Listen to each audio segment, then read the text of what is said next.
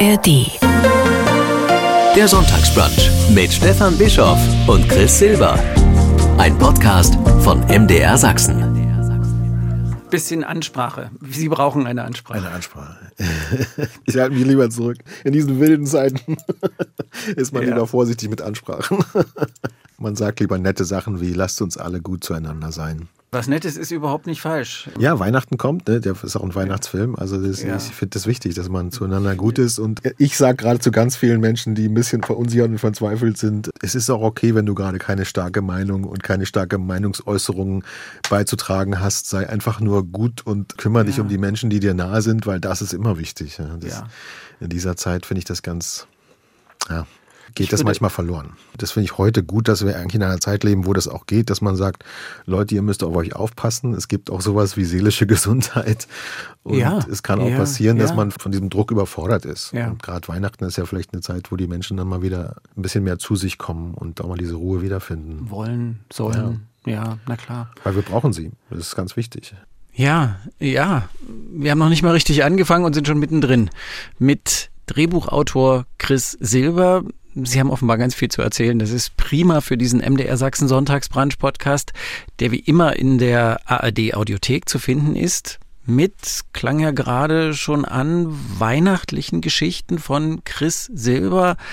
Aber ja nicht nur. Das Wichtige an Geschichten ist, glaube ich, zum einen, dass man rauskommt aus der eigenen Welt und dass man zum anderen Lösungen angeboten bekommt, dass man gesagt bekommt, die Dinge, die im Leben oft Jahre dauern oder Jahrzehnte oder sich gar nicht lösen lassen, in, innerhalb von Geschichten gibt es Lösungen. Deshalb brauchen wir Geschichten so dringend wie die Luft zum Atmen. Ja, ein Geschichtenerzähler. So, und jetzt sage ich erstmal Ja. ordentlich guten Tag fürs Band. Genau. Genau.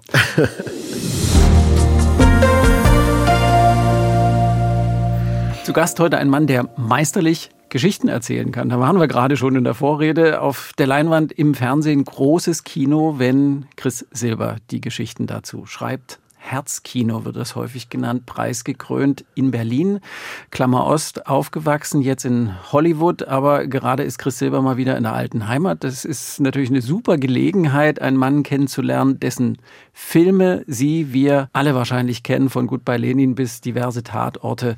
Herzlich willkommen. Schön, dass wir zusammen sein können. Chris Silber. Ja, ich freue mich auch sehr. Christoph Silber. In der eigentlich. Heimat. Ja, ja, es, Chris hat sich tatsächlich durch die Zeit in Amerika entwickelt. Meine Frauen nennen mich immer Chris und irgendwie alle Menschen und dann hat sich das so ergeben und habe ich gesagt, ach, eigentlich klingt das doch ganz gut. Ja. Und jetzt inzwischen signiere ich auch meine Bücher und Filme als Chris. Ja. Chris Silber. Herzlich willkommen. Danke. Jetzt rutschte das gerade schon mal so ein bisschen raus. Alte Heimat. Es ist Heimat. Ja, also ich bin Ostberliner, tatsächlich bin am Prenzlauer Berg am Kolwitzplatz richtig groß geworden und ähm, was natürlich eine Welt ist, die sich komplett verändert hat. Dies, Mhm. Die verschwundene Heimat ist es natürlich auch in mancher Hinsicht. Ich muss gleich dazu sagen, dann wäre die Geschichte wieder lang, aber, aber es ist, ich hatte so eine kleines, ich sage immer so ein kleines Fenster in die Berliner Mauer, weil äh, ich halt von einem Ziehvater mit aufgezogen wurde, der von ganz früh an, der sowohl Englisch als Muttersprache gesprochen hat, als auch äh, durchs Exil und so weiter eben immer in den Westen konnte. Also dadurch war das so ein bisschen anders für mich. Ich konnte da nicht hin, aber ich hatte halt jemanden zu Hause, der immer die, Hin und her die, die. Verbindung zum Westen Ja. hatte. Ähm, aber unabhängig davon, die Straßen, gerade natürlich im Prenzlauer Berg, Mitte, Pankow und so weiter, das, sind meine, das ist meine Heimat. Aber Sie sind jetzt ja schon viele Jahre, ich weiß es jetzt nicht ganz genau, ob vielleicht schon die längere Zeit Ihres Lebens in Amerika. Es sind 15 Jahre 15 inzwischen. Jahre. Genau, Dann jetzt. ist es nicht die Ja, längere Zeit Ihres Noch nicht die Lebens. längere, da habe ich dann doch ein bisschen zu alt dafür schon. Aber es, ist, es fühlt sich ganz schön lange an. Äh, Langsam wird es langsam wird's mir auch ein bisschen über manchmal.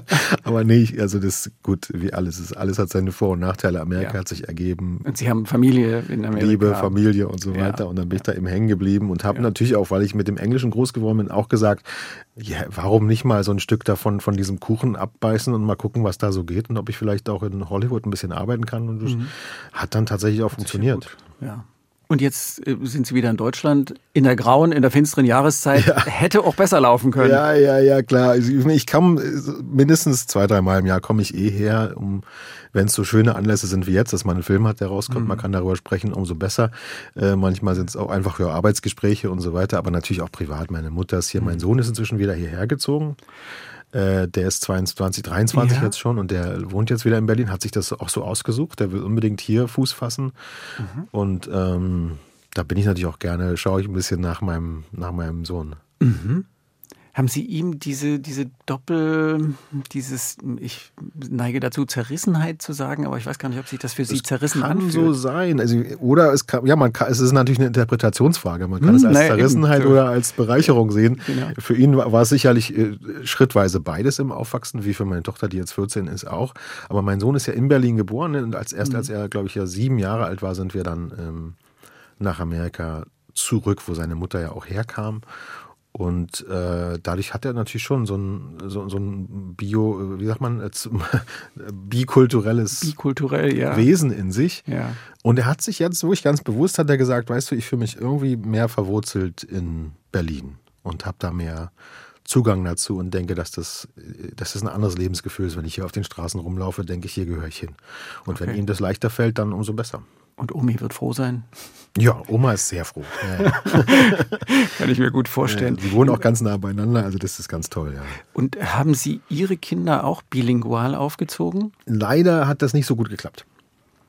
Da kommen wir aber auch schon so ein bisschen zum dramatischen Teil meiner, meiner, meiner Familiengeschichte.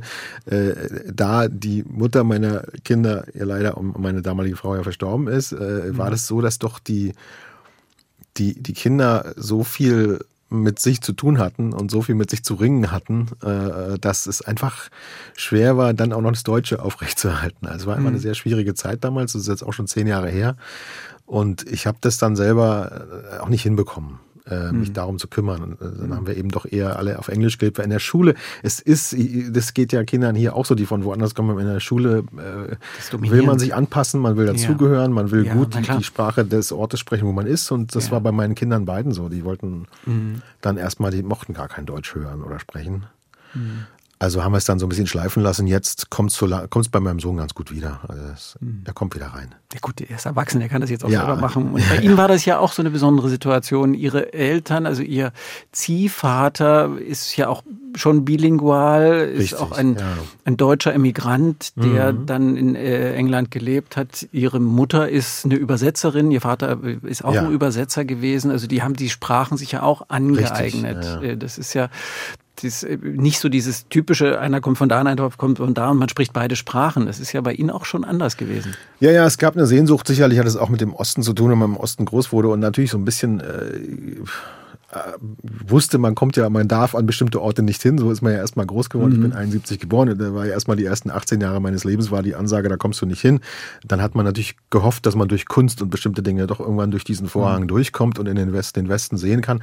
Und da die Sprache bei mir auch noch da war, gab es natürlich so eine Sehnsucht, die mich da rüberzog. Mhm. Und ich glaube, das war bei meiner Mutter so. Die hat es auch kurz vor Maueröffnung geschafft, dann mal dienstlich irgendwie zu reisen und ähm, so nur in einem Top, also dieses Bilingual ist halt unheimlich bereichernd, auch fürs Denken. Eine Sprache mhm. ist ja auch Denkweise. Ne? Mhm. Ähm, dadurch hat man mehr Denkansätze, wenn man auch mehr mhm. Sprachen kann aber es ist auch, äh, ich hatte so eine Ablehnung dagegen, nur in diesem einen Topf groß zu werden. Ich wollte mhm. unbedingt äh, irgendwo anders auch Schritte machen und mhm. schauen, wie ich mich da zurechtfinde. Und das hat mich immer eigentlich begeistert, weil wir, wir sind die Kinder der Welt. Warum sollen wir nur an einem Ort unser ganzes Leben verbringen? Hinter der Mauer ein bisschen schwieriger. genau, aber so, so, so habe ich es immer, so habe ich es irgendwie immer gesehen oder gespürt. Wahrscheinlich, ja. weil ich aus so einer Exil- und so einer internationalen mhm. Wandererfamilie komme. Ja. Mhm. Dann muss doch dieses Eingesperrtsein noch viel schwieriger zu ertragen gewesen sein. Ich bin in Görlitz groß geworden, ich habe ja, keine ja. solche Geschichten. Im, für mich war das quasi wie Gott gegeben, dass ja. es so war.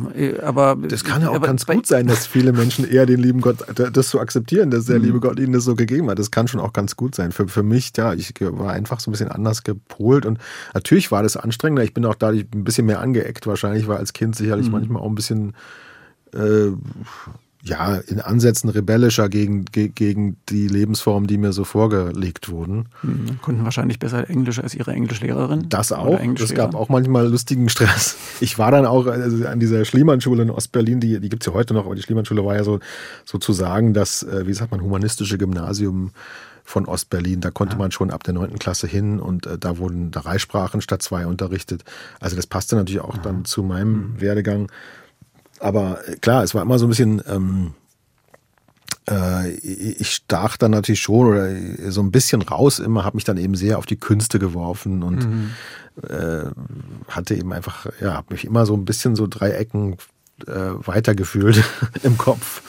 Und das war natürlich in der DDR dann nicht Mögen so einfach. Lehrer nicht so gerne. Ja, nee, weil klar, also ich habe ich, ich bin ja auch nicht jemand, der nur alles alles am am am, am Lebens also am, am, am Lebensempfinden der DDR kritisiere ich ja gar nicht alles einfach nur so, weil das ist immer so eine Sache, ist klar, dieses System und diese Regierung, das hat leider alles nicht funktioniert, aber es gab auch viele Dinge im Alltagsleben, wo ich verstehe, dass es manchen Menschen heute fehlt. Ähm, das ohne das zu werten, werten zu wollen, woher das politisch kam und so oder systemisch kam, verstehe ich das schon, dass es eine gewisse dieses Gefühl von Zusammenhalt und so ein bisschen geschützterer Raum im Leben gibt. Das verstehe ich total. Und ich finde, dass unsere Politiker und unsere Gesellschaft täten gut daran, das bei den Leuten aus dem Osten ein bisschen mehr zu verstehen und da ein bisschen offener zu sein.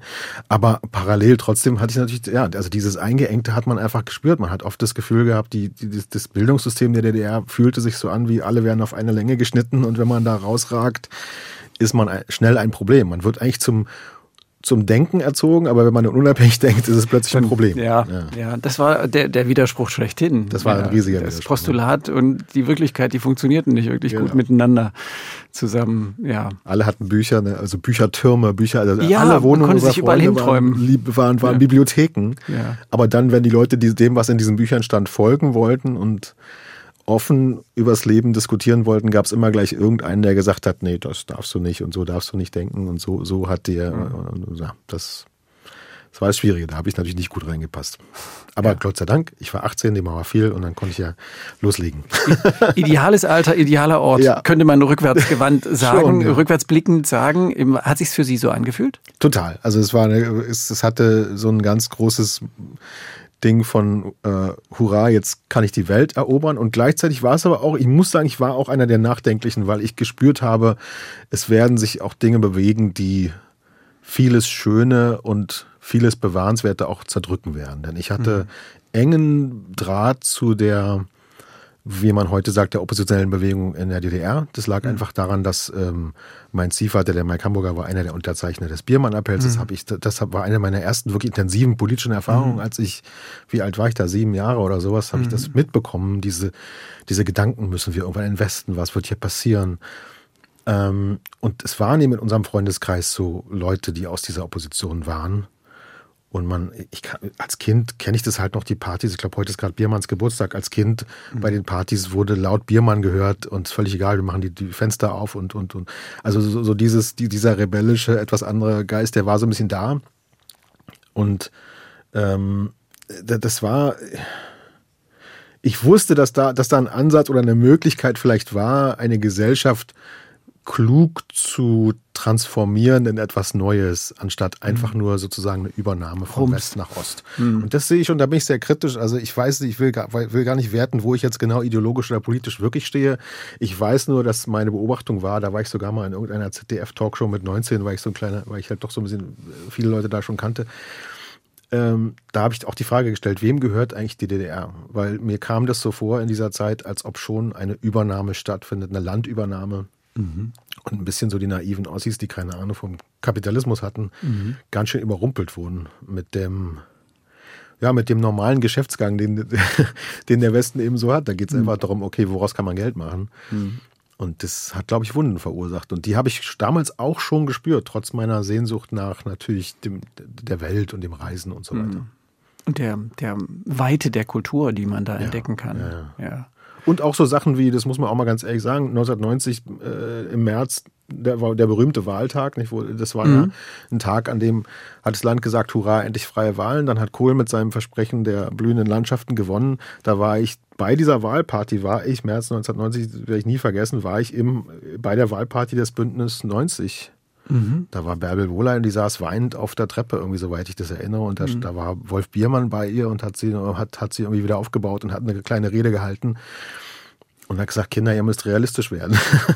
Äh, so sieht die Sache nun mal aus. Und, und, und als ich von da nach Hause ging, unvergesslich sah ich auf dem Alexanderplatz so einen Trupp von Rechtsradikalen mhm. die mit irgendwelchen ziemlich ekelhaften Fahnen da marschierten, so mhm. in Militärformationen und ihre Formeln brüllten. Das war jetzt nicht nur eine Zeit der Freude. Nee. Das war ja auch eine Zeit, eine Zeit der Wirklichkeit, so habe ich das ja auch genau. erlebt, dass man nur weil wir uns als die Besseren und als die, die mhm. das alles schon erledigt hatten, gewähnt ja, ja. haben, äh, war es ja nicht weg.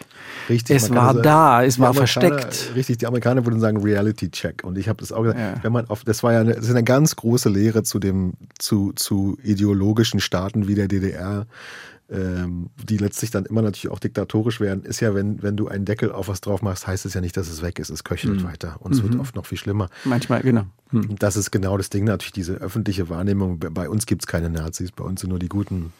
Mhm. Das hat ja. nicht funktioniert, leider. Eben, letzte Frage zu diesem historischen Komplex. 18 äh, Berlin Mauer. Äh, Sie haben gesagt, es hat sich für Sie so angefühlt. Ja. Wofür genau wollten Sie diese neue Freiheit nutzen? Ja, in dem Alter ist man ja schon relativ egoistisch, denke ich mal. Also mir ging es einfach darum, ähm, ich wusste, ich hatte was zu sagen oder was, was beizutragen zum, ich wusste damals schon, dass ich schreiben will. Ich konnte auch damals irgendwie schon so ein bisschen schreiben. Ich habe journalistisch schon als Teenager gearbeitet, so ein paar Musikartikel geschrieben über, über Ostbands wie Panko, die gerade 40. Jahrestag jetzt haben, glaube ich. Die haben den nächsten Konzert, da gehe ich auch hin zum André ja. und den, den lieben Leuten von Panko. Wir, hatten, wir also, haben jetzt von Lift den mhm. 70. gefeiert. Den Wahnsinn, 70. Wie geht das überhaupt so lange? Ja. ja. Nee, aber, aber ja. André und Jürgen, also die, die Panko-Leute, die kannte ich dann auch immer und so. Aber egal. Also ich, ich, wollte schon, ich wollte schreiben, ich wollte irgendwie mitmachen bei der Weltkultur, mal so ganz grob gesprochen und wollte mich da irgendwie einbringen. Film wusste ich noch nicht, das kam dann so langsam, habe ich begriffen, dass Film eigentlich der beste Weg ist. Theater fand ich immer auch toll. Ich habe auch gespielt, ganz lange Kindertheater in der DDR und so weiter. Und es, es war irgendwie so klar, ich will, ich will als Künstler ähm, arbeiten, durchaus auch in Deutschland, aber eben mit dem irgendwie mit einem internationalen Ding und ich hatte einfach so diese großen Träume. Vielleicht komme ich irgendwann mal auch nach Amerika und mache da mal was und so. Ich wollte einfach leben und, und, und mitmachen. das war so der Grundansatz, ja. Und ist das jetzt sowas wie, ich muss mich manchmal ein bisschen kneifen, so nach dem Motto, weil ja, ja, jetzt sind Sie da, Sie sind äh, ein großer, ein anerkannter Drehbuchautor. Sie, Drehbuchautoren haben immer das äh, Pech, dass sie die, die Kenner kennen sie, aber das Publikum ja, ja. kennt sie eher nicht.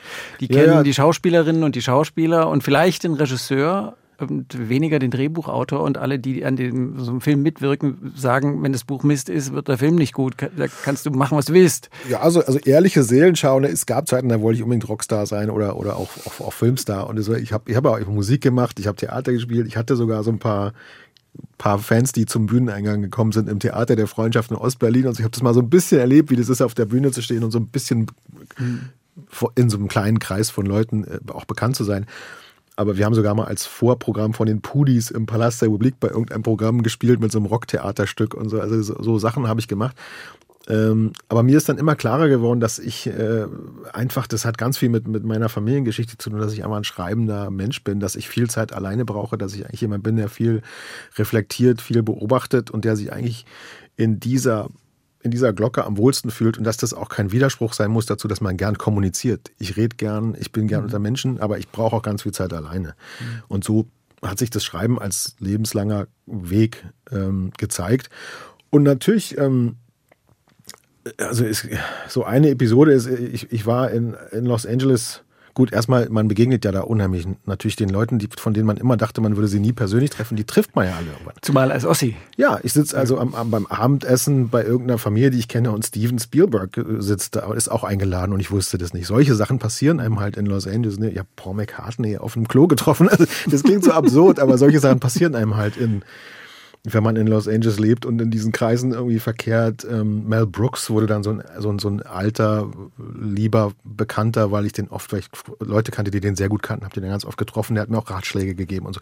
Also solche Sachen, da kneift man sich schon manchmal und denkt, jetzt bist du hier an dieser, an diesem Ort, wo du immer ganz viele, ganz viele der Träume, die du immer hattest, sind da entstanden und auf einmal bist du selber dabei. Ich habe dann auch ein paar Sachen geschafft. Es ist dort alles viel schwieriger, aber ich habe tatsächlich auch ein paar größere ähm, Baustellen dann da mal gehabt. Nicht alles ist geworden, aber ich habe es erlebt. Ich hatte ein Büro auf dem Sunset Boulevard, habe eine Serie da verkauft und dann sitzt du schon da und denkst, okay, der kleine Christoph aus Ostberlin, mhm. der sich früher immer über die, der immer im, im, nachts geträumt hat, er könnte fliegen und über die Mauer flattern. Da schreibe ich gerade ein Kinderbuch drüber übrigens.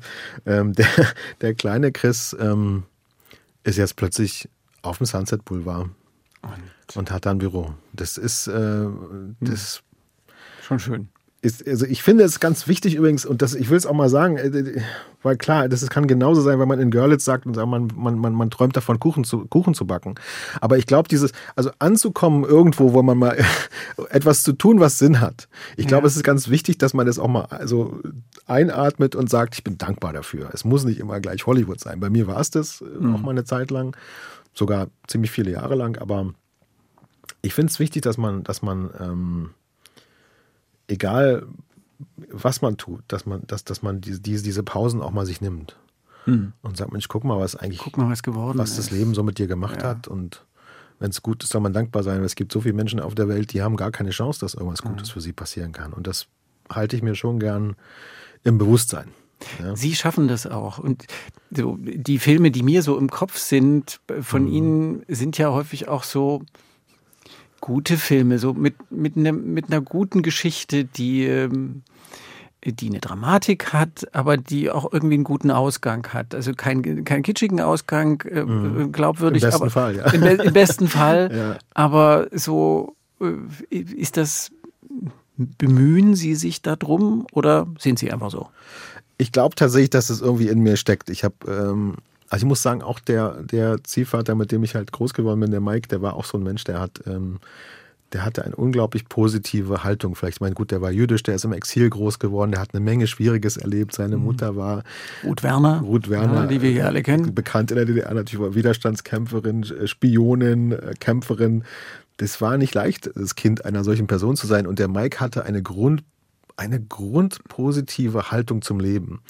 Und das hat mich immer unglaublich fasziniert. Es gab so, ich, ich, ich erzähle es immer als Witz, aber so, wenn, wenn meine Mutter in mein verramschtes Zimmer kam, in mein vermülltes Kinderzimmer kam, sagte sie, wie es eine deutsche Mutter auch so tut, ist auch völlig okay. Sagte sie so, also Junge, wenn du so weitermachst, wird nichts aus dir im Leben, du musst eigentlich mal aufräumen. Was soll denn das? Und wenn, und wenn Mike in mein Zimmer kam, sagte er, es ist so spannend, Chrissy, wie, wie, wie kreativ du mit den Dingen des Lebens umgehst. also es war immer, immer das Positive in allem suchen. Und mein Opa, mütterlicherseits, der war auch so. Der hatte seinen Vater in Buchenwald verloren, der hatte schreckliche Dinge erlebt und war trotzdem, trotzdem? immer so der, das war so meine zweite Vaterfigur sozusagen, wenn man mit dem in Pankow in seinem Viertel da, äh, Granitzstraße, Neumannstraße in Pankow spazieren ging, der kannte alle Nachbarn, der hat sich immer um alle gekümmert und der, die haben mir beide so vermittelt, du kannst, wenn du dein Leben so lebst, dass du schaust, was kannst du Gutes in deinem unmittelbaren Umfeld machen, dann mhm. hast du schon eine ganze Menge erreicht, dann hast du schon eine ganze Menge getan. Und wahrscheinlich, es hat sich das so ergeben, dass ich das als Geschichtenerzähler ganz gerne, egal, wie gesagt, es können auch gruselige oder spannende oder auch andere Genres sein, aber ich erzähle, glaube ich, gern davon, dass es möglich ist, den, ob es der, der den besseren Weg, das klingt immer so wertend, aber den ehrlicheren, den, den liebevolleren, den, den, den wärmeren Weg den, im Leben zu gehen. Mhm. Dass Und das möglich ist.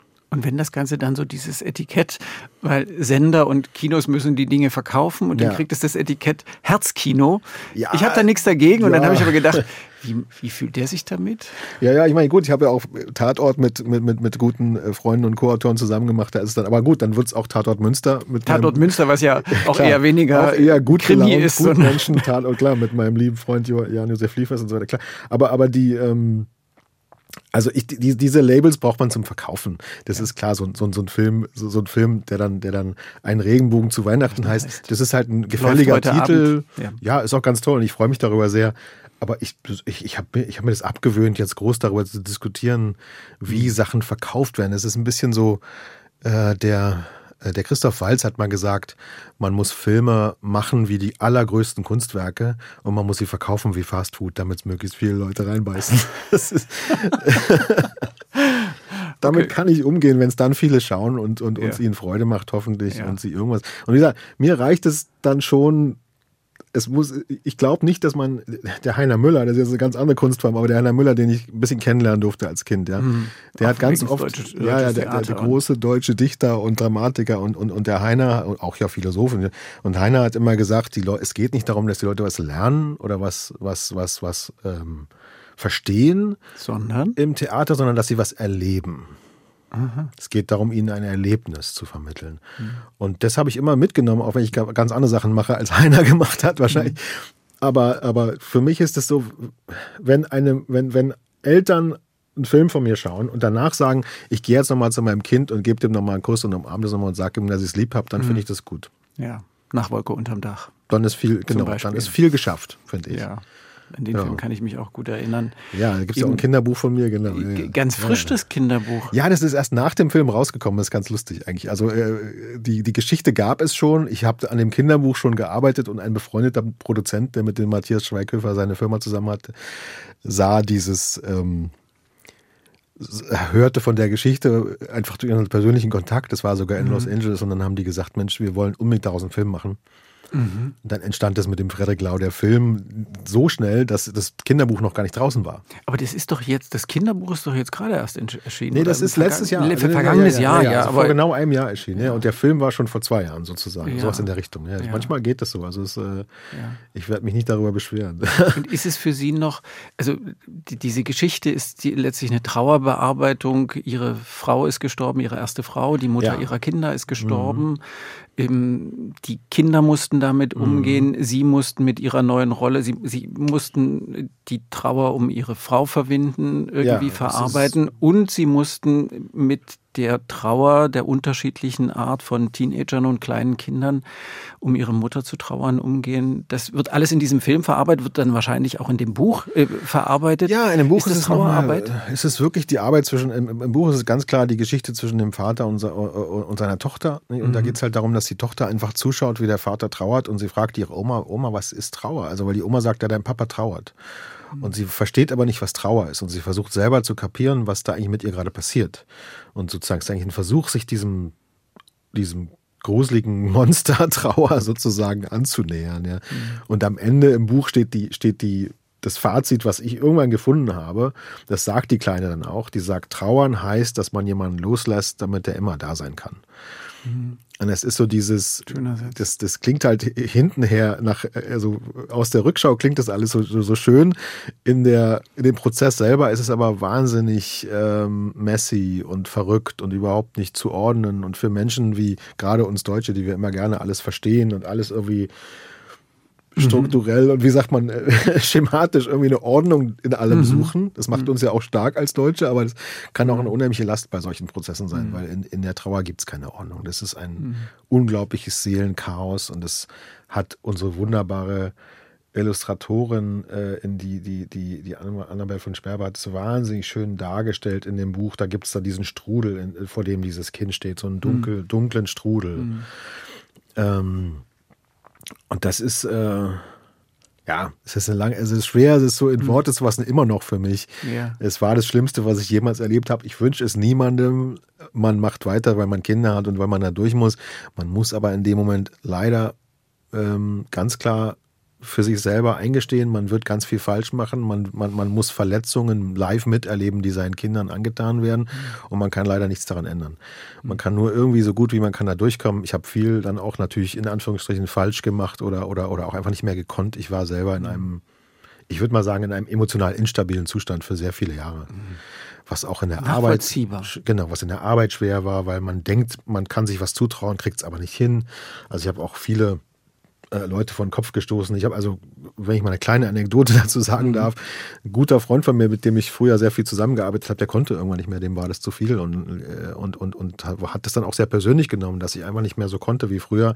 Und ich werfe ihm das wirklich nicht vor, weil es hat Jahre gedauert und ich habe mir versprochen, das kriege ich hin und das kriege ich hin. Und dann habe ich es einfach mal nicht geschafft.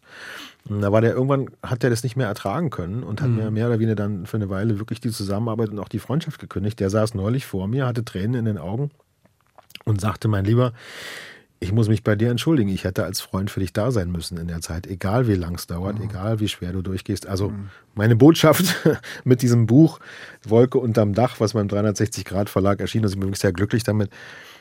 Ähm, und auch mit dem Film und mit vielen anderen Geschichten, die ich heute immer noch anklang daran, Regenbogen äh, ist ja auch ein Film, wo das vorkommt, ähm, ist nach wie vor, äh, die, die Botschaft ist einfach, lasst euch selbst und lasst anderen die Zeit, und akzeptiert, dass es bei manchen geht es vielleicht ein Jahr, bei manchen geht es zehn Jahre. Aber Trauer ist kein, mhm. Trauer kann man nicht äh, strukturieren, man kann es nicht im Kalender eintragen, wann es mhm. zu Ende sein darf. Mhm. Da muss man einfach ganz viel Liebesvorschuss und, und äh, Verständnisvorschuss mhm. geben den Menschen, die da durchgehen, weil es ist noch schlimmer, wenn einen die Leute dann im Stich lassen. Es ist mir leider sehr viel passiert und mhm. naja, da weiß ich, wovon ich spreche. Mhm. Bin froh, dass es jetzt ja, dass ich es jetzt bewältigt habe. Ich habe eine wunderbare neue Ehe und hm. und das spielt ja, ja, auch in dem Film, über den Richtig, wir reden wollen, oder? Äh, ganz super eine, eine ja. Rolle. Das ist quasi die Fortsetzung äh, ja. davon. Äh, es ist auch wieder ihre Tochter, also jedenfalls eine, eine Tochterfigur ist so das ist schon sehr ähnlich. Ist schon sehr ähnlich ist ist eine der Hauptfiguren jedenfalls in der Kinderebene mhm. und der der Vater, der verwitwete Vater hat eine eine neue Freundin und die die muss jetzt irgendwie mit in diese Familie oder ja.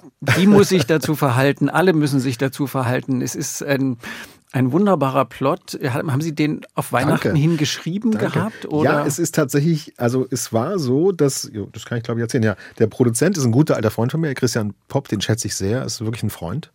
Und der Christian, mit dem ich schon einiges gemacht habe, der kam zu mir und sagte, zum Beispiel haben wir damals mal die Hans Hass und Lotte, Lotte Hass, diese Tauchergeschichte erzählt ja. zusammen, so ein paar Filme. Und dann kam der Christian und sagte, sag mal, mein Lieber, äh, hast du was zum Weihnacht, zu Weihnachten? Ich, ich habe die Chance, einen Weihnachtsfilm beim ZDF unterzubringen. Hast du da was? Müsste aber schnell gehen. Ja. Und dann habe ich kurz mit meiner Frau gesprochen und habe gesagt, sag mal, wir haben nochmal darüber gesprochen, ob wir unsere eigene Erfahrung, da waren wir noch ganz frisch zusammen, also frisch verheiratet, meine Frau und ich, ob wir das irgendwie verarbeiten wollen. Und sie sagt, ja, lass uns doch mal gucken, wie würde denn das als Film funktionieren? Dann haben wir so ganz spontan, ähm, saßen wir zusammen und haben das mal so hingeworfen als Entwurf, als so ein paar Seiten. Habe ich es dem Christian gegeben, der hat sofort dem Sender weitergegeben, dem, dem Redakteur, der auch ein alter, guter Bekannter ist, der, der Grundmann beim ZDF. Und dann entstand ein Film, sehr schnell. Und mhm. äh, ja, ich bin darüber sehr froh. Mhm. Und wie fühlt sich das an, dass, dass das wieder so sehr viel eigenes Leben ist für Sie? Ich bin da, äh, man merkt es mir ja vielleicht auch so im Gespräch an, ich bin sehr mitteilsam und offen, was das angeht. Ich glaube, als Autor sehe ich so ein bisschen als meine Aufgabe, dass ich ähm, wenn ich möchte, wenn das, was ich gern vermittel, was ich schon gesagt habe, seid besser zueinander, gebt euch ein bisschen mehr Verständnis, ein bisschen mehr Vertrauen, ein bisschen mehr Vergebung und so weiter. Wenn man das alles vermitteln will, glaube ich, ist es auch wichtig, dass man sich selber offen zeigt. Mhm. Äh, also das mache ich schon auch ganz bewusst. Mhm. Und deswegen habe ich gemerkt, äh, eigene Geschichten zu erzählen oder Geschichten, die zumindest sehr viel mit dem eigenen Erfahren zu tun haben, ist eine gute Sache. Ist ganz ehrlich natürlich auch eine therapeutische Sache für mich, äh, zu verarbeiten, wo ich eigentlich stehe, mit meiner neuen Frau gemeinsam das zu diese Geschichte zu erarbeiten, aus der ich dann das Drehbuch gemacht habe, ist natürlich auch äh, für uns ein guter Prozess gewesen, um, um, um so ein bisschen zu checken, wo stehen wir eigentlich. Äh, mhm. in, der, in dem Film ist es ein bisschen anders. Ne? Also da ist ja so, dass der, also schon angedeutet, ähm, da ähm, sind die ja erstmal ein ganzes Jahr sozusagen, bleiben die erstmal ohne die Kinder. Ja. Das geht aber ganz schnell am Anfang des Films. Und dann kommt halt der große Schock, ups. ups. Jetzt, da hängt ja noch mehr dran. Genau, jetzt muss es ernst werden. Entweder es wird jetzt ernst, das geht, jeder kennt das, ne, wenn man so diese Dating-Phase hat und jetzt ja. äh, machen wir jetzt den ernsten Schritt oder nicht. Und darum ja. geht es in dem Film. Der ist aber dann doch eher komisch, äh, sagen wir mal, oder heiter erzählt. Heiter erzählt. Ähm, durchaus mit einer Ernsthaftigkeit der Figuren, aber eben doch heiter erzählt, wie das dann so ganz schön chaotisch werden kann, wenn man es, wenn es ernst und wird in der Liebe und mit, im Leben. Mit zwei Kindern, ja. die ja auch. Ähm, ihre Tochter, was hat die dazu gesagt? Ja, meine Tochter hat gesagt, ähm, muss das sein? Zuerst. also die ist Sie schon, haben Sie gefragt, richtig? Ja, ich habe es ihr schon erzählt. Ja, also sie, grundsätzlich weiß sie natürlich, mein sie Papa ist, ist Autor. Die ist erst 14. Ne? Mhm. Und gut, die kannte das ja auch schon mit dem Kinderbuch. Mhm. Da habe ich auch gesagt, sag mal, sag mal, Schatz, wie siehst denn du das? Ich würde gerne über unsere Erfahrungen da ein bisschen erzählen, weil das, was du erlebt hast, war so besonders und wie du das verarbeitet hast, weil diese mit den Zeichnungen, was in Wolke mhm. unterm Dach ist, das ist alles wirklich mhm. auch so passiert und die hat sich wirklich so ein, so ein mhm. Bild davon gemacht, wie ihre Mama auf einer Wolke sitzt. Mhm. Und da habe ich halt auch gesagt, ja, wir haben jetzt hier so eine Geschichte, da kommst du auch ein bisschen vor und sagt, ja, ja, okay, aber nimm nicht meinen Namen und mach's nicht zu sehr so wie ich und das würde ich ja eh nicht tun. Ähm, aber sie ist damit ganz einverstanden und so ein bisschen gefällt es ihr, glaube ich, auch so ganz in der Tiefe. Sie fühlt sich gut getroffen. Ja, naja, ich, ich weiß, aber ich will jetzt auch nicht zu viel verraten, aber in dem Film ist ja schon so, dass die Figur der, der, der Tochter, der, der Teenager-Tochter, mhm. die ist eben, die hat starke Meinungen, die ist so, mhm. eben so ein Teenager unserer Zeit Äh, die kann ganz schön Paroli geben, ist auch nicht dumm. Insofern ist das Paroli durchaus auch jetzt nicht unfundiert. Mhm. Äh, und so ist meine Tochter. Meine Tochter kann Reden halten. Da muss man schon erstmal sich einen Moment nehmen und sagen, oh, okay, da steckt ja was dahinter. Die hat sich informiert. Mhm. Die sagt nicht nur so Formeln daher, die sie im Internet aufgeschnappt ja. hat. Also, und das ist so diese Mischung davon, dass es dann trotzdem immer noch irgendwie auch ein Kind ist, ja. was eigentlich auch noch in den Arm genommen werden will. Das, das, das ist schon bei ihr auch so. In dem Film gibt es einen ganz klassischen Weihnachtsbaum. Ja. Das ist so, so ein bisschen klassisch für uns äh, gemacht. Wie sieht, es, wie sieht Weihnachten bei Ihnen aus? Ja, also, äh, also bei uns gibt es sowohl, ich, da ich, ich bin ja tatsächlich in so einem judeo-christlichen Kulturfeld groß geworden. Also es gab halt ein paar jüdische Wurzeln und auch ein paar äh, sozusagen christliche Wurzeln in der Familie und so einfach mhm. traditionelle deutsche überhaupt Wurzeln. Insofern gab es immer sowohl äh, eine, einem äh, also Hanukkah, Menorah als auch einen Weihnachtsbaum. Mhm. Und äh, so ist es äh, bei uns zu Hause auch immer noch. Also mein Kind, inzwischen gibt es sogar noch Kwanzaa. Mhm. meine Frau sowohl als auch die Frau Frau, meine verstorbenen Kinder. Ja, sind, sind, sind, sind beide afroamerikanisch. Also meine Kinder sind ja sozusagen, wie man sagt, blödes Wort, aber sozusagen ähm, äh, biracial, sagt man in Amerika. Mhm. Äh, ähm, und ähm, dadurch äh, haben wir so tatsächlich dann sogar drei verschiedene Lichter. Also wir haben Lichter am Weihnachtsbaum, wir haben Lichter an, der, an dem Hanukkah-Leuchter und wir haben Lichter an diesem Kwanzaa-Leuchter. Mhm. Aber wir nehmen das alles jetzt nicht so wahnsinnig ernst. Nur dann haben wir eben noch mehr Lichter, ist doch schön. Und noch mehr mhm. Kulturen. Soll, mhm. Sollen die ruhig alle, soll man ruhig alles feiern, was man feiern mhm. kann. Haben Sie aus Ihrer Deutschen, wir feiern das ja ziemlich ja. heftig, mhm. sehr, sehr stark. Haben Sie davon noch was mitgenommen nach Amerika? Gibt es irgendwas aus der Familientradition? Räuchermänner, Stollen oder was ja, weiß ich? Stollen. Stollen tatsächlich, ja, ja. Also Dresdner Stollen gibt es immer bei uns. Aha. Überall, wo wir in Amerika gewohnt haben, egal ob wir in New York, wir waren ja ein paar Jahre in New York, auch Los Angeles oder auch dann jetzt hier Atlanta in den Südstaaten, ja. immer Stollen. Das ist ganz wichtig. Schickt meine Mutter extra immer äh, rechtzeitig. Und es gibt auch äh, Weihnachtskalender. Und interessanterweise hat das in Amerika in den letzten, eigentlich in den Jahren, die ich da gelebt habe, ist mir, also habe ich festgestellt, es, der Weihnachtskalender hat sich verbreitet. Ich würde jetzt gern behaupten, ich hätte diese Kultur nach Amerika gebracht.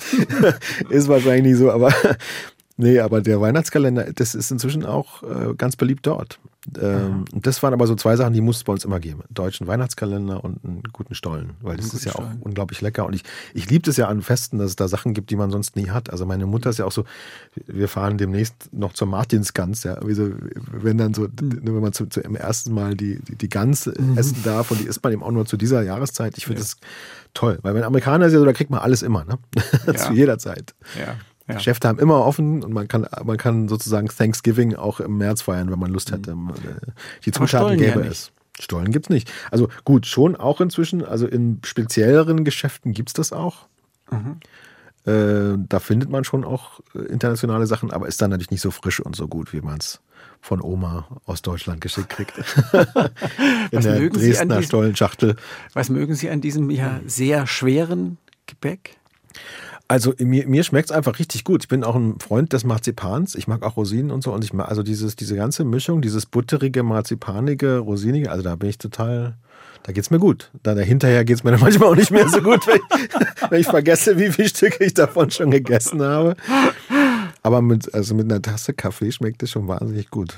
Im Film werden Regenbogenkekse gebacken. Ja, das stimmt. Gibt es da ein geheimes Familienrezept oder war das einfach eine nee, Idee, das um war, das? Das war ein Einfall von mir, den ich einfach hatte. Ich wollte irgendwas Besonderes. Gut, ich mache das ja auch schon lange genug und im Film braucht man immer irgendwas Besonderes. Was. Mhm was spürbar und fühlbar, irgendwie was ganz Eigenes an der Heiner Müller, man muss das erleben. Ja, genau, man muss was erleben, genau. Und, und in diesem Fall ist es eben so, so zum Beispiel bei Good Berlinin, da war es, dass, dass, dass, dass der, der Daniel, seine Figur, der kleine Alex, dass, dass der irgendwie immer äh, zu, zu den Sternen fliegen will. Ne? Und das mhm. war dann so ein Motiv, was sich durchzieht, bis zum ja. Schluss, wo sie die, die Mutter so die Asche sogar nach oben in, mit der Rakete schieben. Ja. Da, uns, uns ist das eingefallen, weil ich das eingebracht habe aus meiner Erfahrung, Pionierrepublik und mhm. Kosmonautentraining. Mhm. Und hier war es eben, diese Regenbogenkekse, das, das, das, das, das fügt sich ja thematisch auch dann sehr in den Film ein. Es wird sehr benutzt. Und es bringt irgendwie alle Figuren zusammen. Und es ist was Weihnachtliches, aber ich wollte halt was Eigenes und was Ungewöhnliches und Besonderes nehmen. Und jetzt tatsächlich kann man, ich weiß nicht wo, aber soweit ich weiß, hat das ZDF sogar auf seiner Seite irgendwo das Rezept. Es, natürlich, natürlich. Ja. Es gibt ein Rezept zu den ja, Ringen. Ich, ich ja. hab's mir, es ist jetzt nicht so schwierig. Man muss den Teig einfach, es sind ganz ja. normale Kekse, man muss den Teig einfach färben und dann genau. rollt man das so zusammen und dann schneidet man Scheiben. Aber das ist super. It's also, very easy. Also wenn das Leute in Deutschland machen und, und, und ich Fotos davon sehe, werde ich total begeistert sein, weil ich habe mir das wirklich wirklich einfach ausgedacht. Hm.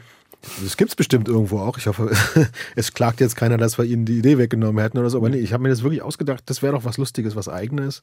Weil die, der, die Figur der Mutter im Film, die Mutter unserer Hauptfigur, ist ja. auch so eine schillernde, mhm. bunte Person sozusagen. Mhm. Und da passt das auch ganz gut. Mhm die sich in ihre Mutterrolle erstmal irgendwie hinein, in ihre genau. Stiefmutterrolle so ein bisschen hineinarbeiten Richtig. muss, hineinfühlen muss. Ja, ja, genau.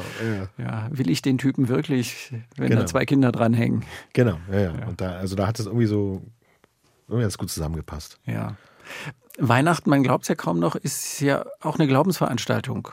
Ja. Sie haben eine Beziehung zu Gott, das ich merkt man auch, ohne dass Sie das Wort sagen. Ja, ne, ich bin, also, da muss ich auch gleich einhaken, weil ich, ich glaube ja dass eigentlich, dass Religion Privatsache ist oder Glaube mhm. Privatsache ist. Ja, und ja. ich hab, da ich das selber gar nicht so festhalten kann, ich habe, ich, klar könnte man jetzt sagen, ich habe ein judeo-christliches Weltbild und ich fühle mich sowohl mhm. in bestimmten jüdischen Tempeln als auch bestimmten christlichen Kirchen, nicht in allen, ganz mhm. wohl.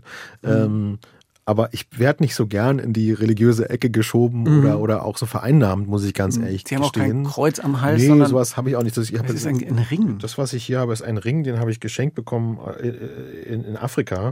Mhm. Also ganz konkret äh, in, in also das kommt aus Gambia. Mhm. Und das ist ein Juju, da ist so ein kleiner Spruch drin, der die bösen Geister vertreiben soll. Und dann habe ich hier noch so ein Amulett mit einem Greif, mit einem Vogelgreif was ich mal geschenkt bekommen habe von einem sehr spirituellen Menschen, der sagte, das will ich dir geben, das soll dich beschützen. Und so nehme ich das auch an. Also ich, ich will nur sagen, ich lasse mich nicht da nicht gern vereinnahmen, aber ich habe durchaus tatsächlich, ja, ich bin schon ein gläubiger Mensch und ähm, ich nehme mir aber die Freiheit, dies, das, das auch überall erfahren zu können, sowohl in den Menschen, denen ich begegne, als auch, ich war gerade in Bayern, da, da fahre ich dann auch wahnsinnig gern nach Altötting, obwohl ich jetzt kein Katholik bin oder so, aber ich, ich liebe es dann da, ähm, mir diese kleinen Votivbilder anzugucken, wo mhm. die Menschen sagen, mhm. danke, liebe, liebe Maria, mhm. dass du mir geholfen hast. Ja. Mir gibt es was. Also ich glaube, dass diese Verwurzelung im, im Glauben und in, in einer geistlichen Lebensweise uns sehr helfen kann. Und mhm. das nehme ich einfach an. Und wenn dann irgendjemand sagt, das wäre Schwäche oder, oder so, dann sage ich, vielleicht ist es das sogar. Aber wenn es mir im Leben gut getan hat und denen, die um mich sind, dann war es doch okay. Es wäre Schwäche. Ja, ne, also ich bin damit so ein bisschen groß geworden. Ich weiß nicht, ob Sie sich da noch erinnern, aber in der DDR hat man ja manchmal vermittelt bekommen, äh, dass Glaube eigentlich Schwäche wäre, weil man ja. so, so, so, Opium fürs Volk. Opium fürs Volk. Und ja, also wenn man jetzt sozusagen, ja. wenn man, wenn man, wenn man, wenn man wirklich selbstständig denken will, darf es eigentlich gar keinen Gott geben. Das hat für mich nie funktioniert. Schon als ich klein war und mit dem Gedanken an den Tod und bestimmte Verlustmomente konfrontiert mhm. war, hatte ich das Gefühl, da gibt es irgendwas. Und ich mhm. Wollte das wollte dazu eine Verbindung haben und die habe ich dann auch gefunden für mich. Hm. Aber wie gesagt, ich halte das für was sehr Privates. Hm. Es soll sich äußern, indem man was man sagt, aber ich finde, man muss es nicht auf, ich persönlich muss es nicht auf mein T-Shirt schreiben. Ich bin jetzt ja überhaupt nur darauf gekommen, weil, weil wir jetzt über Weihnachten gesprochen haben ja. und weil ich zwischendurch immer mal das Gefühl gehabt habe, gedacht, der hat bestimmt eine Beziehung. Ja, ja, ja. ja. Das ist doch schön, wenn sich das so vermittelt. Wenn sich das finde ich das, find ich das genau. ganz schön. Und so, so, so soll es auch sein. Ich, mein Bild ist immer, wie gesagt, ich hatte tatsächlich das Glück, Steven Spielberg mal zu begegnen. Der ja. rennt ja auch nicht rum und sagt, ich bin ein jüdischer Filmemacher. Der ja. erzählt seine Geschichten mit einem Weltbild und das vermittelt sich dann auch. Ja. So. Im, Sie sind Schreibender. Sie haben schon ganz zeitig angefangen zu schreiben. Was können Sie beschreiben, was das Schreibende mit Ihnen macht? Warum Sie das für sich als so schön empfunden haben oder als so passend? Ja, spannende Frage. Ich habe sogar lange vorm Schreiben auch ein bisschen großen Respekt gehabt. Ich habe immer gern geschrieben. Schon als, also als ich so, sobald ich einen Stift in die Hand nehmen konnte und Buchstaben zusammensetzen wollte, wollte ich auch was schreiben. Ich wollte damals schon, ich weiß noch, ich war vier Jahre alt und habe so langsam gelernt, wie man Buchstaben aufmalt und wollte, so, wollte für meinen Opa eine kleine Geschichte schreiben, obwohl ich noch gar nicht wusste, wie das geht. Ich hatte so ein Bedürfnis danach, Geschichten zu erzählen und zu schreiben, weil ich auch einfach so ein unheimliches Bücherkind war. Ja? Das habe ich immer gehabt. Da bin ich wahrscheinlich, wenn es eine Begabung gibt, die bei mir mhm. vorne steht, ist es das. Und es fühlte Sie sich haben normal viel vorgelesen an. gekriegt? Ja, sehr viel ja. und auch selber ganz früh angefangen zu lesen. Auch Sachen, die, für die ich eigentlich im Anführungsstrichen noch viel zu klein war. Shakespeare als der große Geschichtenerzähler, weil mein, der, der Mike, der, der Ziehvater, halt auch ein ganz großer Shakespeare-Kenner und, und, und Experte, sehr anerkannt war und Übersetzer war und so. Das, und irgendwie hat sich das einfach so ähm, ergeben und ähm, ich fühle mich im Schreiben, es ist eine Heimat. Also wenn, wenn, wenn ich sitze, andere Leute haben Angst vor einem weißen Blatt Papier, ich sehne mich nach Schreiben. Wenn ich so lange nicht schreibe, dann, dann fehlt mir was. Aber interessanterweise habe ich auch lange gebraucht, um die, das Selbstbewusstsein zu haben, meine eigenen Geschichten professionell zu erzählen. Sie also sind vergleichsweise. Ja nicht gleich losgegangen, haben gesagt, genau. so, hallo, hier ist der Christoph und ich schreibe euch jetzt Genau, mal was. ich habe ja Journalismus ein bisschen, ich habe so ein paar Reportagen hier und so als Reporter so ein bisschen mhm. gearbeitet, so lokal äh, Sachen geschrieben und so ein bisschen mich da so ein bisschen verkauft. Äh, nach dem Mauerfall, aber selbst davor schon ein bisschen, mit so ein paar Musikgeschichten. Dann habe ich ähm, ja Musiktexte geschrieben und immer irgendwas Kleines hier und da, ein Gedicht, mhm. eine kleine Story hier und da äh, übersetzt auch. Ne? Ähm, Ihre so, Eltern das ja auch gemacht genau, haben. Genau, also sogar vorgelebt. hier, äh, dann ja zum Beispiel Tarantino, äh, Pulp Fiction, da habe ich mhm. die Buchfassung für Rowold mhm. gemacht, mhm. damals noch unter, unter meinem mütterlichen Namen. Und dann ähm, kam dadurch auch zum Beispiel das, das Filmgeschäft und das hat sich da einfach, irgendwann habe ich dann den Mut gehabt, weil bei dieser Last von so vielen großen, äh, berühmten und wichtigen schreibenden Menschen in der Familie hat man auch ein bisschen Respekt davor. Ja. Da musste erst mal gut genug sein, um zu sagen, Passe ich da überhaupt rein? Ja, jetzt hier mein Name groß auf dem Buch. Also da hatte ich lange Respekt davor. Für Filmschreiben ist ja ganz anders als ein Roman schreiben. Man mhm. kriegt ja wahnsinnig viel Feedback. Jetzt schreibe ich gerade einen Roman. Aber Jetzt schreiben Sie, weil ja, ja, gedacht, zum ersten Mal. Ja, der. Mann hat so zeitig angefangen mhm. zu schreiben. Es gibt ein Kinderbuch, es gibt diese Tarantino-Geschichte, die aber ja auch eine Vorlage hatte. Ja. Jetzt schreiben Sie einen Roman. Zum ersten Mal äh, muss ich auch erstmal verkaufen, aber es gibt wohl Interesse. Über 50, 50 schon, ja, ja. ja 50. Also es gibt, äh, es gibt tatsächlich, ja, ja, also es gibt tatsächlich jetzt den ersten Roman, der entsteht. Ich habe auch ganz viele Ideen für Romane. Dahinter steckt auch ein bisschen, das kennen viele tolle Kollegen von mir, wie zum Beispiel die von mir sehr geschätzte Annette Hess, die gerade Deutsches Haus bei Disney gemacht hat. Mhm. Ich habe davor bei Disney auch eine Serie gemacht, Sam ja. ein Sachse. Ja. Ähm, die Annette konnte die Geschichte Deutsches Haus, äh, das war gar nicht so leicht, die unterzubringen als Seriengeschichte. Dann hat sie es als Roman geschrieben, der Roman lief sehr gut und dann wurde es auch als Serie gemacht. Das ist jetzt nicht mein Hauptinteresse, dass ich Sachen rausbringen will, um sie dann auch zum Film zu verkaufen. Aber es gibt so bestimmte Geschichten, die kann ich als Film gar nicht so leicht verkaufen. Mhm. Ähm, die kann ich gar nicht so leicht unterbringen, weil die doch sehr eigenwillig, sehr besonders sind. Ähm, ich will sie aber trotzdem unbedingt erzählen. Und jetzt so langsam komme ich dann doch dahin, dass ich sage, schreib mal ein Buch. Mhm. Ähm, Nach dem Kinderbuch. Und mach mal nur dein Ding. So. Und also ja, es mhm. gibt also jetzt noch ein Kinderbuch, was kommt, das ist fast fertig. Das wird Maximilian Mauerflieger heißen. Da geht es um den kleinen Jungen, der, der, der über, die Mauer, über die Mauer fliegen möchte. Und, ähm, und danach, ja, ist schon gut im Entstehen ein Roman. Ja. Können Sie, können Sie, wollen Sie andeuten, worum es geht? Was so also in dem Roman ist tatsächlich, das ist ein historischer, gruseliger Thriller und das ist so speziell, dass wenn ich es jetzt erzählen würde, wäre es wäre schwierig. Also ich Aber gruselig und Thriller. Ja, gruselig, Thriller und historisch. Das passt mir jetzt so überhaupt nicht. Ich weiß. Ist, aber es mal kurz durchatmen. Ja, ich weiß. Aber, aber es hat auch was sehr, was sehr lyrisches und sehr eigenes und sehr und, und sehr faszinierendes. Also es ist mal was anderes. Aber ich wollte es unbedingt machen und ich werde es auch tun. Und aber wie gesagt, da gibt es viele Geschichten, die ich noch erzählen will. Ich finde, in Deutschland kommen wir in eine Zeit, wo man auch mal ganz andere Genres und ganz andere Sachen mal machen kann. Im Augenblick passiert das ja.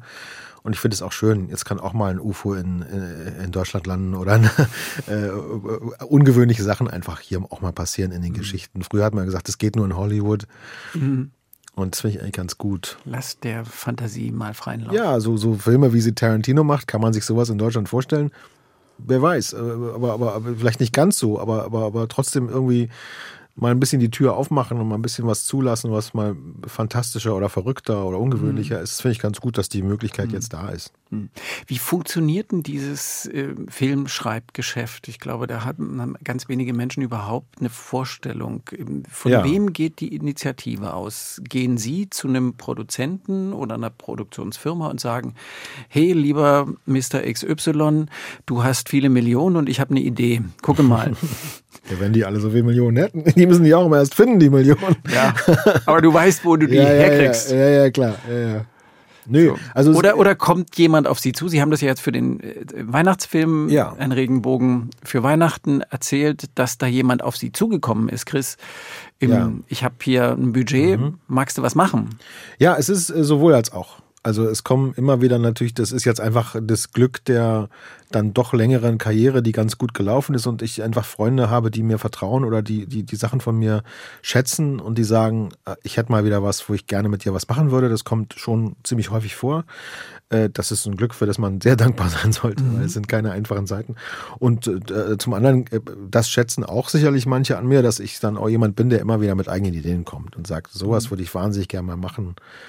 Also ich habe gerade was völlig Verrücktes in meinem persönlichen Leben erlebt, äh, wo ein Produzent sofort zu mir kommt und sagt, sag mal, könnte man doch auch als Film machen, oder? Also, woher wusste der das? Haben die Sie ihm Leute das so- erzählt? Ja, das kam so ein bisschen raus, irgendwo auf Social Media und so und so und Freunde, ich erzähle gerade ganz viel davon, weil alle wissen, dass ich gerade in meinem Privatleben was sehr, was sehr Interessantes erlebe. Da gibt's so Familiengeschichten, Familiengesch- Entdeckungen und auf einmal habe ich, Ich hab- ein- eine neue Schwester und einen neuen Onkel und so und Ja. das äh, sagt er sofort, na Mensch, das ist doch eine, ist doch eine es- Filmgeschichte. Und es gibt Bilder von Ihnen, in, äh, wo Sie in Dresden in irgendeinem Container stehen. Ja, Wo ja. ich, wo ich gedacht, Sie haben's wie gefunden. jetzt? Äh, es ist entdeckt worden. Ja, also äh, ich habe ja zwei Väter, wie gesagt. Der Vater, der mich mehr aufgezogen hat, als und der andere, der eben eher, so das ist mein biologischer Vater, auch aus dem Osten und der, der aber eben kaum da war. da war. Und das war so eine sehr rastlose Seele und der ist vor kurzem verstorben.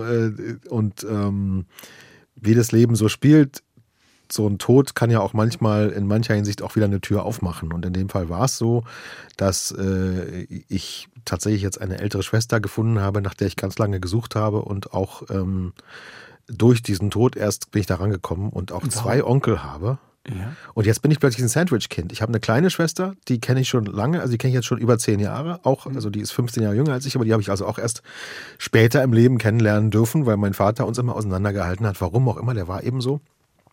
Und ähm, jetzt äh, auf einmal bin ich Sandwich-Kind mit Anfang 50. Da dachte ich auch, das ist ja eigentlich eine verrückte Geschichte. Also der Film, vielleicht reden wir über den Film in ein, Den zwei Jahren dann auch. Jahren. Eine spannende, spannende Geschichte. Aber Sie haben, äh, dieser Vater war nie vorhanden, der hat auch keinen Kontakt zu Ihnen gesucht und Ja, das hat am ist- Ende in Dresden gelebt. Ja, der hat in Dresden gelebt. Der kam also aus dem äh, aus aus aus äh, so so Sachsen, Thüringen, äh, Weißenfels ist ja eigentlich Sachsen-Anhalt, also Ja. genauso an der Grenze von allem. Und die Familie war so aus also aus dem süddeutschen Raum äh, verteilt. Und der war Musiker, das war ein, sch- ein bisschen so ein schwere Nöter und, äh, und auch sonst einer, der sich im Leben nicht leicht gemacht hat. Und der war einfach nicht dazu geschaffen, ein Vater oder auch ein Großvater zu sein. Und was ich ihm so ein bisschen schon übel genommen habe, inzwischen habe ich es ihm natürlich vergeben. Man muss ja vergeben, wenn jemand tot ist, was soll man machen? Mit Bitterkeit rumlaufen bringt ja auch nichts. Aber er hat uns drei Kinder, die es gibt, auseinandergehalten und, und uns auch von unseren Onkeln ferngehalten. Das habe ich nie so richtig verstanden, warum er das tut. Aber jetzt haben wir uns gefunden und äh, das Wie- ist, wie ist ein das? riesiges Abenteuer. Das ist, äh, sprengt jetzt wahrscheinlich den Rahmen. Da könnte Ja. ich stundenlang drüber reden. Deshalb werde ich wahrscheinlich auch einen Film darüber schreiben. Aber es ist, es ist Sie haben ja keine gemeinsame Geschichte. Sie also haben ich, ich gemeinsame mal, es ist Gene. eigentlich ein Riesenglück. Geschichte, die ich gerade gehört habe, jemand, dem ich das erzählt habe, in, in München gerade, war ich gerade bei, bei so einem Arbeits, Arbeitstermin und da sagt jemand, "Ne, mir ist es auch passiert, aber der Onkel, den ich anrief, sagte, rief, ruf ja nie wieder an. Ich will mit dir nichts zu tun haben. Und bei mir war es genau andersrum. Diese beiden Onkel sagten, endlich, endlich sind wir in Kontakt, endlich dürfen wir mit dir sprechen. Wir durften ja nie, wir wussten nie deine Nummer, wir wussten nie, wie wir an dich rankommen. Wir hatten keine Informationen, dein Vater hat das alles verhindert. Und so war es auch, also bei meiner Schwester. Ich habe jetzt den einen Onkel schon getroffen und auch die Schwester, die ist in Berlin. Wir hatten, wir hatten die ganze Zeit, das ganze Leben hätten wir schon uns, die war auch in Ostberlin wie ich, ja, hätten wir uns haben können, egal. Aber schön, dass wir uns jetzt haben und es war ganz warm, ganz liebevoll und man denkt, was für ein Geschenk, dass man in so einem späten Punkt des Lebens Menschen hat, die einfach sagen, komm her, du bist Familie, ich nehme dich in den Arm, wir sind füreinander da. Also das ist gerade eine ganz, ganz warme und bereichernde Erfahrung für mich. Und warum soll es nicht mit 50 nochmal losgehen? Warum nicht? Ist ja nicht zu Ja. spät. Solange man atmet, ist ja eh nichts zu spät. Wir sind ja noch keine Ja. Greise oder so. Herrlich. So viel Filmstoff in der eigenen, in der eigenen Familie und dann eben auch noch äh, sächsische, sächsische Wurzeln, wenn auch Ja. der Typ ein bisschen komisch gewesen sein muss. Ja, ja, es war natürlich auch sehr eigen, da in Dresden so beim Amtsgericht zu sitzen. Und dann sagt die Lady auch so, also ich sehe hier noch, hier muss noch irgend so eine Tochter sein. Dann sagen Irgend so die- eine. Dann sage ich so, ja, na, danach suchen wir ja gerade. Äh, ja, ja, verrückt. Wie, wie ist Ihre Mutter damit umgegangen? Die geht damit eigentlich ganz gut um. Ich glaube, früher war das für sie nicht so leicht, denke ich mal, weil das ja. auch durchaus eine schwierige Liebes- und Lebensgeschichte war. Aber gut, meine Mutter ist gerade 75 geworden und die ist dann insofern auch, sagen wir mal, da wird man ja auch ein bisschen ruhiger und man sagt ja so, Haken dran machen. freut sich jetzt eigentlich mhm. eher für mich, dass das mhm. so passiert. Hat sogar auch mit diesen zwei Onkels inzwischen sogar auch Kontakt gehabt und das auch ganz nett gefunden. Ach Mensch, jetzt habe ich zwei Schwager, ist doch auch nochmal schön. Also die sieht das eigentlich mit einem heiteren und, und, und mhm. gutmütigen Auge. Mhm. So. Sie haben gesagt, dass das Filmthema sein kann. Das war sofort mein Gefühl, als Sie das erzählen. Ja, na, hat er doch wieder aus der eigenen Familie ja. wieder, wieder ja. eine Filmgeschichte. Darf ich nochmal den Bogen zum Filmgeschäft, ne, Geschäft oder zur Filmwerkstatt schließen? Was, mhm. ist, was macht denn einen guten Film aus? Was ist eine gute Filmgeschichte? Ich glaube, das gut, gut ist immer, wenn es sich wahr anfühlt auf irgendeine Weise wahrhaftig anfühlt. Ich glaube, das ist bei Kunst grundsätzlich so. Ich habe ja auch, ich habe das ja auch mal unterrichtet schon in, in, in LA. Habe ich, hab ich zwei Jahre lang auch, auch, auch als Drehbuchprofessor gearbeitet und ich habe viel natürlich, ich bin mit Leuten groß geworden, die alle möglichen Arten von Kunst machen und habe die um mich und habe irgendwann festgestellt, das eigentliche Weißt du, ist ja, also in der Malerei kann man es immer gut erklären. Ne? Du kannst irgendwie auf die Leinwand kleckern oder du kannst ganz diffizile, realistische Sachen machen. Was macht es gut? Gut ist, dass irgendeiner davor steht und sagt, das macht was mit mir, das fühlt sich für mich wahrhaftig an. Und ich glaube, das, ähm, das macht auch Film gut. Beim Film ist es natürlich dazu anders als bei einem äh, Gemälde oder so. Film erfordert natürlich wahnsinnig viel Kollaboration. Und es ist daher schon auch noch eine Kunst, wenn, also wenn nicht ganz klar ist, warum man das erzählt, glaube ich, und was man damit also was die Intention dahinter ist und, und, und, und der Zweck, warum man diese Geschichte erzählt, dann kann es eigentlich nur sehr schwer gut werden, egal wie gut es technisch erzählt sein mag. Weil man muss bei Filmen sich vorstellen, es sind ein, zwei, drei, vier Monate allein die Drehzeit da vorher noch eine lange Entwicklungszeit und ein Schneiden, also es dauert ja manchmal ein Jahr und oft viel, viel länger, dass so ein Film entsteht. Durch diese Zeit muss man die Leute ja alle beisammenhalten mhm. und dafür sorgen, dass die alle ihr Bestes geben. Das ist jetzt mehr Aufgabe der Regie und der Produktion, aber damit kenne ich mich schon auch ganz gut aus. Und dafür muss dieses Warum und das Wahrhaftige an der Geschichte beim Kern, was bei mir anfängt, natürlich beim Geschichtenerzähler, muss einfach so gut vermittelt sein, dass alle das begreifen. Sonst zerfährt sich das und dann fühlt sich auch nicht mehr wahr an und dann ist es auch nicht gut, glaube ich. Wahr heißt aber nicht äh, so so kurzsichtig übersetzt realistisch. Nee, ja, ja, genau. Also es geht, deswegen versuche ich es auch so zu formulieren. Ja, es muss sich irgendwie wahrhaftig anfühlen. Weil ich, also ich, mhm. ich habe auch, ich kann auch vor, ich habe ja lange auch in, in, ein paar Jahre in New York gewohnt und dann bin ich gerne in dieses MoMA gegangen und da gibt es abstrakte ja. Gemälde, die ja. tun mit, die machen mit mir gar nichts. Aber ja. es gibt abstrakte Gemälde, die machen ganz viel mit mir. Mhm. Warum ist das so? Es hat eine, eine riesige Farb, Farbfläche. Ja, ja. Irgendwas, aber irgendwas tut das mit mir. Mhm. Manche machen es und manche machen es nicht. Aber da ist irgendwas, mhm. wo ich denke, da hat mir irgendjemand was Wichtiges zu sagen gehabt damit und es kommt bei mir an. Und ich muss es nicht mhm. unbedingt verstehen können, aber ja, ich erlebe was, es ist irgendwas mhm. passiert bei mir. Mhm. Und diese Wahrhaftigkeit, das ist, glaube ich, ja, das kann man auf ganz viele Dinge herstellen, aber es muss wahrlich nicht immer, wie sagt man in der DDR, sozialistischer Realismus sein. Mhm.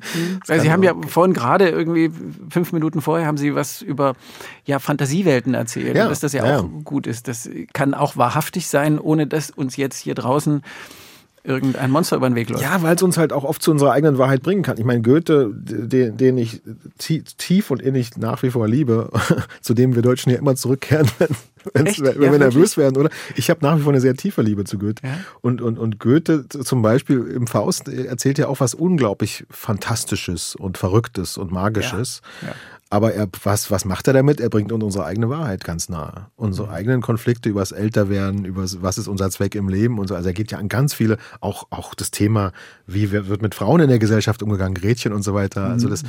sind alles, da, kann, da haben schon viele Leute bessere Doktorarbeiten drüber geschrieben. Ich will da gar nicht so lange jetzt versuchen, ja den Spezialisten zu geben. Aber Fakt ist, er benutzt ganz viel Fantastisches, Shakespeare genauso, mhm. äh, um dann Dinge zu erzählen, die für uns wahr sind. Mhm.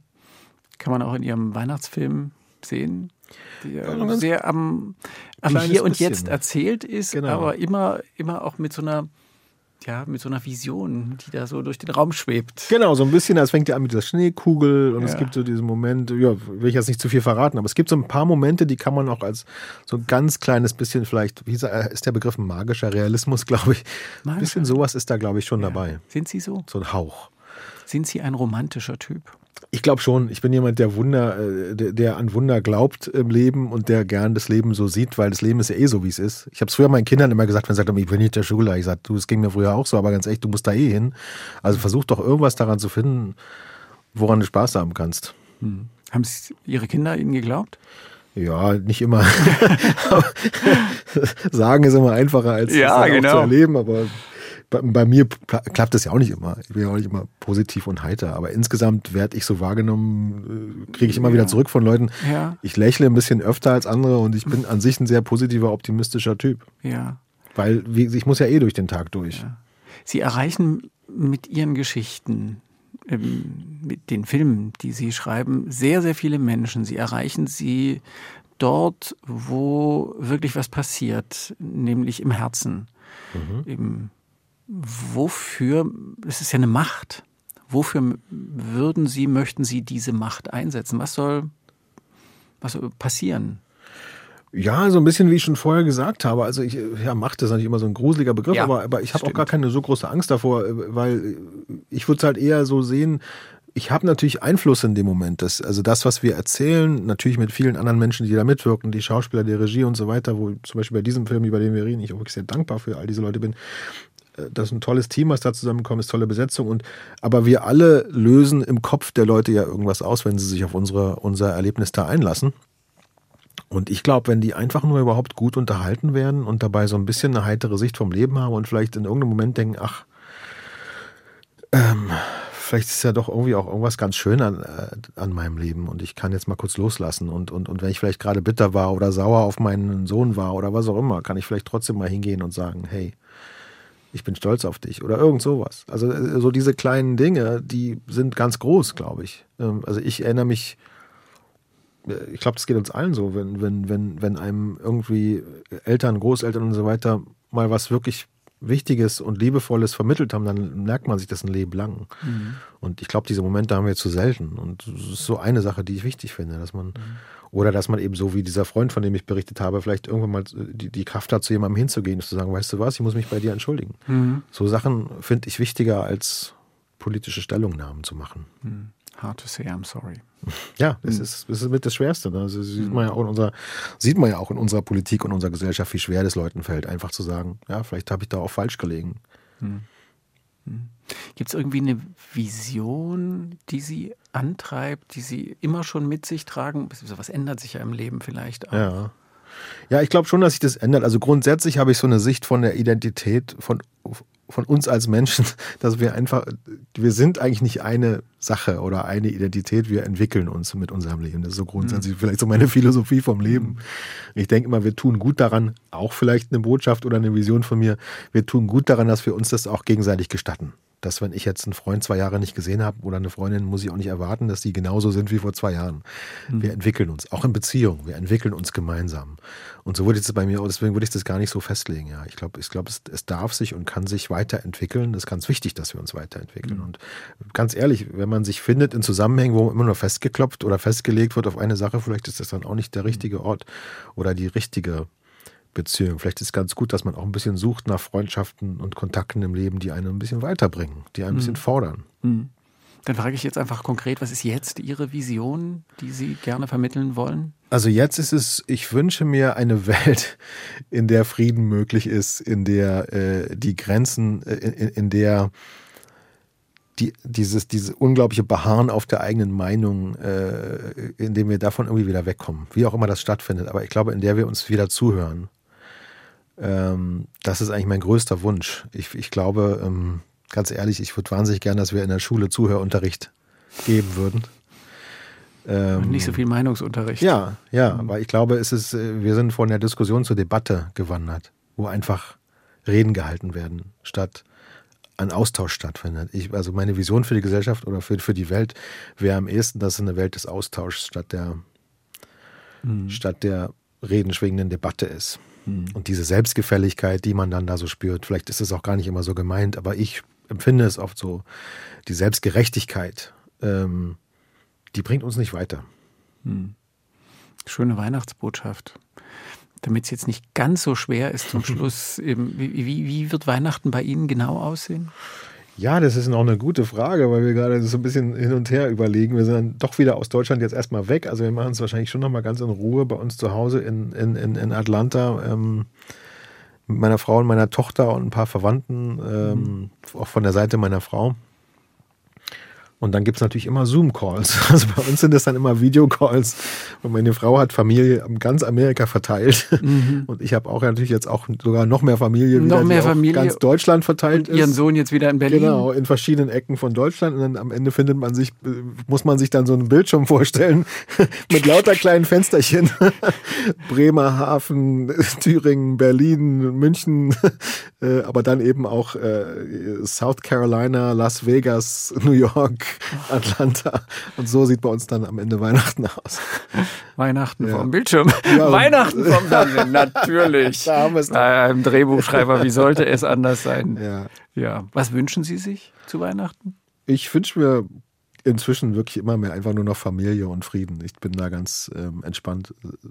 Ja, ist einfach wunderschön, mit, mit den Menschen, die man liebt, zusammen zu sein. Das ist ja auch ein großes Geschenk, kann ganz schnell vorbei sein. Ich habe es ja erlebt.